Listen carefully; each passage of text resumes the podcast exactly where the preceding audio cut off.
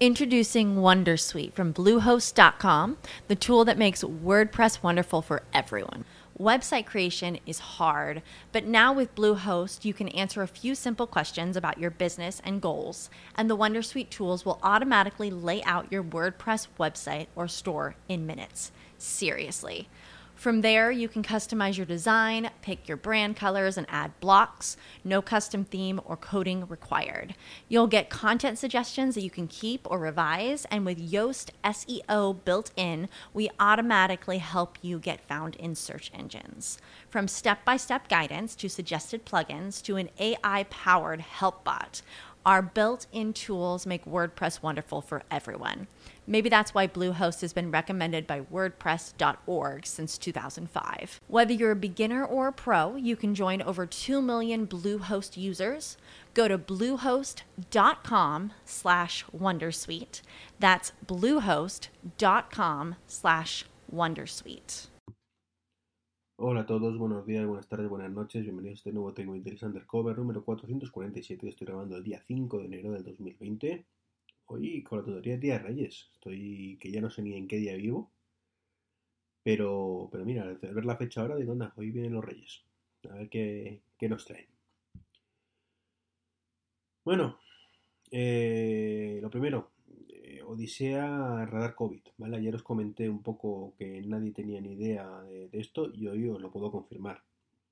Después de ayer, mmm, las dos llamadas y, no, y que nadie supiera decirme absolutamente nada de, cómo va el radar COVID, de cómo activarlo, ese, ese número que hay que poner de, del parte médico o, o como lo quieran llamar, pues, pues tengo que deciros que se confirman mis peores temores, ¿no? Y es que nadie sabe realmente cómo va esto. Ayer, mm, cuando acabé el podcast, volví a llamar. Volví a llamar, estuve, un, de hecho, llamé dos veces. Estuve ahí un buen rato a la espera porque no sabían de qué iba el, el tema, básicamente. Hablé con una persona por la mañana que, que no tenía ni idea ¿vale? Luego se cortó la llamada, dijo esta persona que iba a hablar con, con, mi médico a ver cuál era el código de diagnóstico, que no me sabía el nombre. Y eh, pues, por supuesto, no, no volví a saber nada. Eh, volví a llamar otra vez, me dijeron que había dejado nota al médico que me llamara y que me llamaría a lo largo de la tarde, que no sé en cuándo, y que por supuesto tampoco me llamó, ¿vale? Para ver cuál es el código diagnóstico del, del radar COVID. Hoy me he, despertado con la llamada de la enfermera que, hace el seguimiento. Eh, me ha sorprendido que me dijera que, que, bueno, que el aislamiento son 10 días, pero bueno, que, y que luego ya pues me darían el alta. Salvo que tuviera síntomas un poco todavía graves o, o que, o que, por, que pidiera yo que me pusiera en alta, pues que estuviera especialmente débil o alguna cosa de estas. Yo de verdad alucino, alucino sinceramente pero, pero bueno, pues será que debe ser así. Yo me encuentro más o menos bien, ya os he ido diciendo estos días lo que, lo que me pasaba. Hoy no estoy peor, estoy peor de la garganta quizás, me pica bastante la garganta. Pero bueno, teniendo en cuenta que ayer estuve una hora y media con él por culpa de estos capullines en la calle a, a 3 grados, pues lo raro es que no me no haya empeorado de la garganta, ¿no? Y bueno, pues después de la charla que me contara todo esto, pues le he dicho, por cierto, el radar COVID. Ah, sí, sí, lo tenía que apuntado. Lo preguntaron ayer por el grupo de WhatsApp y es que ninguno sabemos cómo activarlo. Eso está muy bien, ¿verdad? Eso es mi, peor temor, se confirma que nadie tiene ni pajotera idea, al menos en el centro de salud en que estoy yo, cómo activar radar COVID. Y creo que no será el único centro de salud donde esto ocurra que es lo más preocupante de todo esto.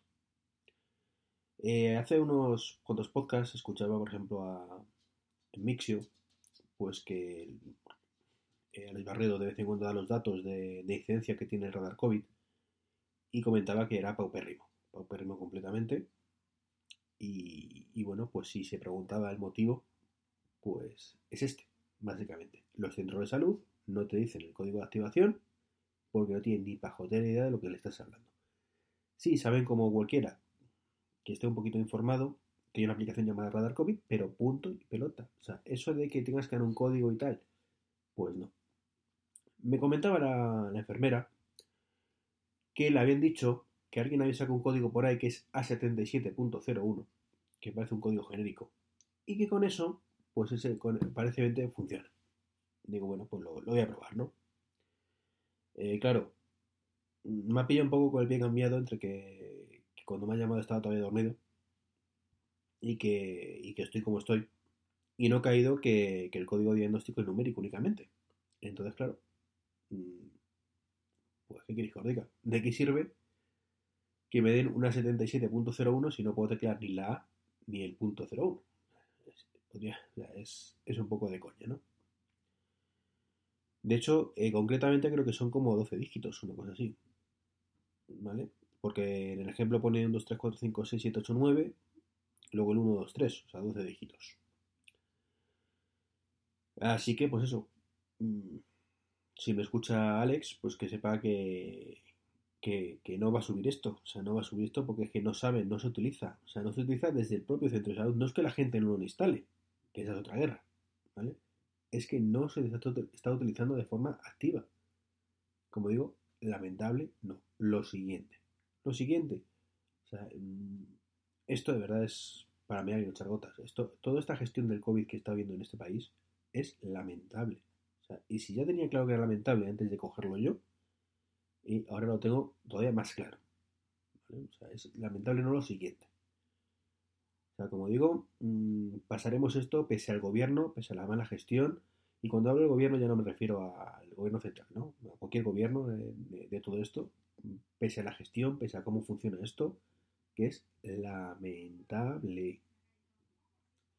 Pero bueno, es lo que nos ha tocado vivir. Y lo triste es, desgraciadamente, pues que la gente se ha quedado por el camino por culpa de estas incompetencias varias de en todos los sentidos de la gente que toma las decisiones y que son, como digo, una panda de inútiles. Inútiles.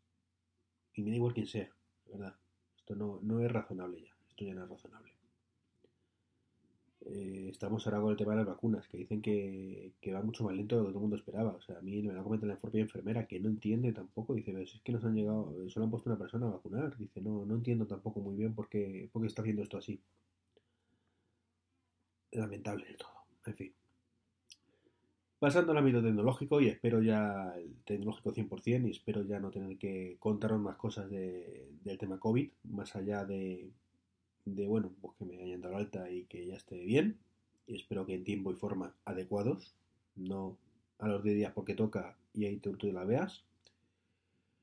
Eh, una cosa que me habéis corregido unos cuantos por, por vía privada, y es que yo en el podcast, a ver cuál fue, cuál fue, cuál fue no sé si fue el 444, creo que sí, del día 2.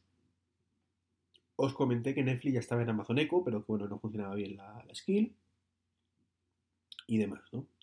Bueno, me comentasteis que, o me habéis comentado, mejor dicho, porque ya digo, ha sido en el tiempo varias personas, que sí que funciona.